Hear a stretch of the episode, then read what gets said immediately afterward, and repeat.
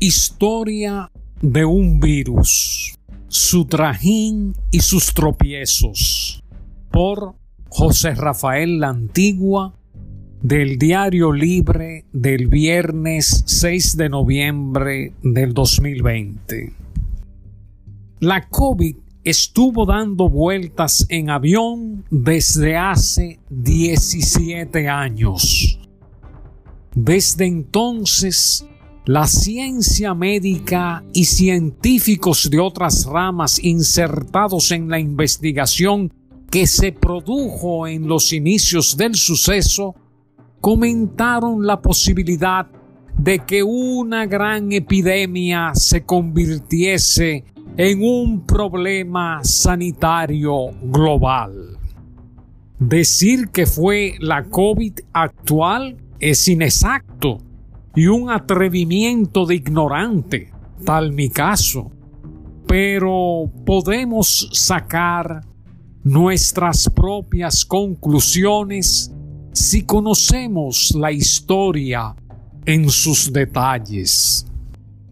Todo pudo haber comenzado con un médico nefrólogo chino de Cantón que tenía planes de asistir a la boda de una sobrina en Hong Kong. Era febrero del 2003, había estado en una pescadería y dos semanas después se sintió afiebrado. Siguió adelante con sus planes y se montó en un autobús para realizar el viaje de tres horas. En Hong Kong se alojó en uno de los mejores y más concurridos hoteles de la ciudad, el Metropol, en una habitación enfrente de los ascensores y justo a la mitad de un largo pasillo.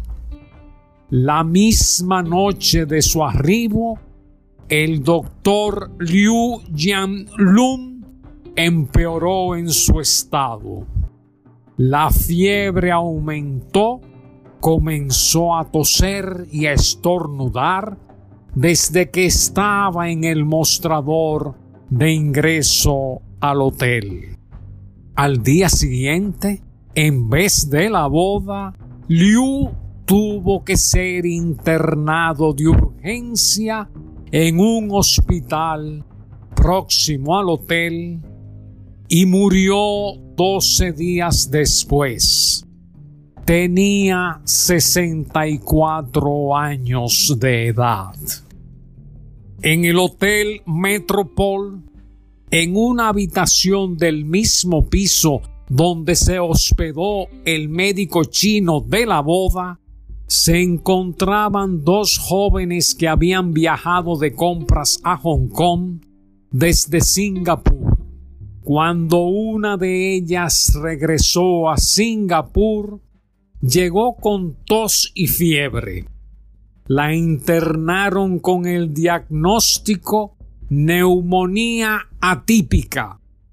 Desde luego, seguían sin saber de qué enfermedad se trataba y los médicos y enfermeros que la atendieron no llevaban mascarillas. La llevaron primero a un espacio común con otros enfermos y cuando agravó la, la trasladaron a cuidados intensivos. Estaban frente a lo que luego denominarían paciente cero. Los galenos no sabían qué hacer por lo que convocaron a especialistas de otros hospitales para una junta médica.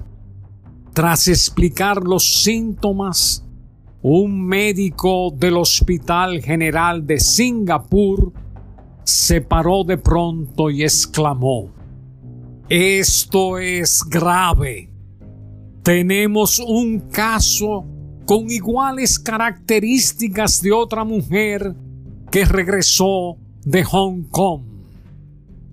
Cuando comprobaron que era la otra joven que acompañaba en el Hotel Metropol a la ya interna en cuidados intensivos, todos los presentes quedaron aturdidos. En los días siguientes llegarían al hospital familiares contagiados de ambas muchachas, desde las abuelas hasta los tíos, incluso el pastor de la iglesia a la que pertenecían ambas que había ido a rezarles. En pocos días, setenta hospitales de Pekín estaban infectados entre pacientes y sus visitas, también unos 400 médicos y enfermeros. Entonces, la Organización Mundial de la Salud dio la alerta. Primero dijeron que se trataba de un síndrome respiratorio agudo y grave de origen desconocido. Días después, cuando los brotes seguían surgiendo allí y acá, le dieron nombre, SARS, y la definieron como una neumonía atípica, advirtiendo que era una amenaza para el mundo. La Organización Mundial de la Salud tenía dos preocupaciones. ¿Qué el virus desconocido volaba en avión y por qué era tan letal para médicos y para todo el personal sanitario? El origen del SARS no fue Hong Kong, que solo fue el puerto de salida internacional del virus, sino la provincia china de Cantón. Pero sucede que en noviembre del 2002, un año antes del brote del SARS, un hombre de 46 años de Foshan, al sur de China, había presentado dificultades respiratorias y tos, infectando a su mujer una tía y su marido y a una sobrina. Ese mismo año, en diciembre, esta vez en una ciudad muy moderna y comercial, Shenzhen, al suroeste de China, un cocinero que laboraba en un restaurante de animales salvajes cayó con los mismos síntomas. Se fue al hospital donde contagió a seis trabajadores sanitarios y a un pasante médico que le acompañaba en la ambulancia. Un pescadero de otra comunidad cantonesa, Songshan, llegó con los síntomas conocidos a un hospital y contagió a 30 miembros del personal. Este pescador tiene la muy desdichada distinción de haber sido el primer supercontagiador de la epidemia de SARS. El segundo fue aquel médico que viajó de Cantón a Hong Kong a la boda de una sobrina. En las semanas siguientes, continuarían surgiendo casos en distintas ciudades chinas y todos los infectados presentaban los mismos síntomas. Dolor de cabeza, fiebre alta, escalofríos, dolor corporal, tos fuerte y persistente, una neumonía atípica y la destrucción progresiva de los pulmones. Por demás, los médicos no sabían cómo tratar la enfermedad ni cómo enfrentar el alto nivel de mortalidad que ocasionaba. Los enfermos morían en medio de la angustia médica por no saber cómo salvar a esos pacientes contagiados aquel pescadero de Songshan lo enviaron a un hospital especializado en neumonía y en la ambulancia terminaron por contagiarse dos médicos, dos enfermeros y el conductor. Fue en ese hospital donde se tomó por primera vez la decisión de intubar a los enfermos de esta nueva peste.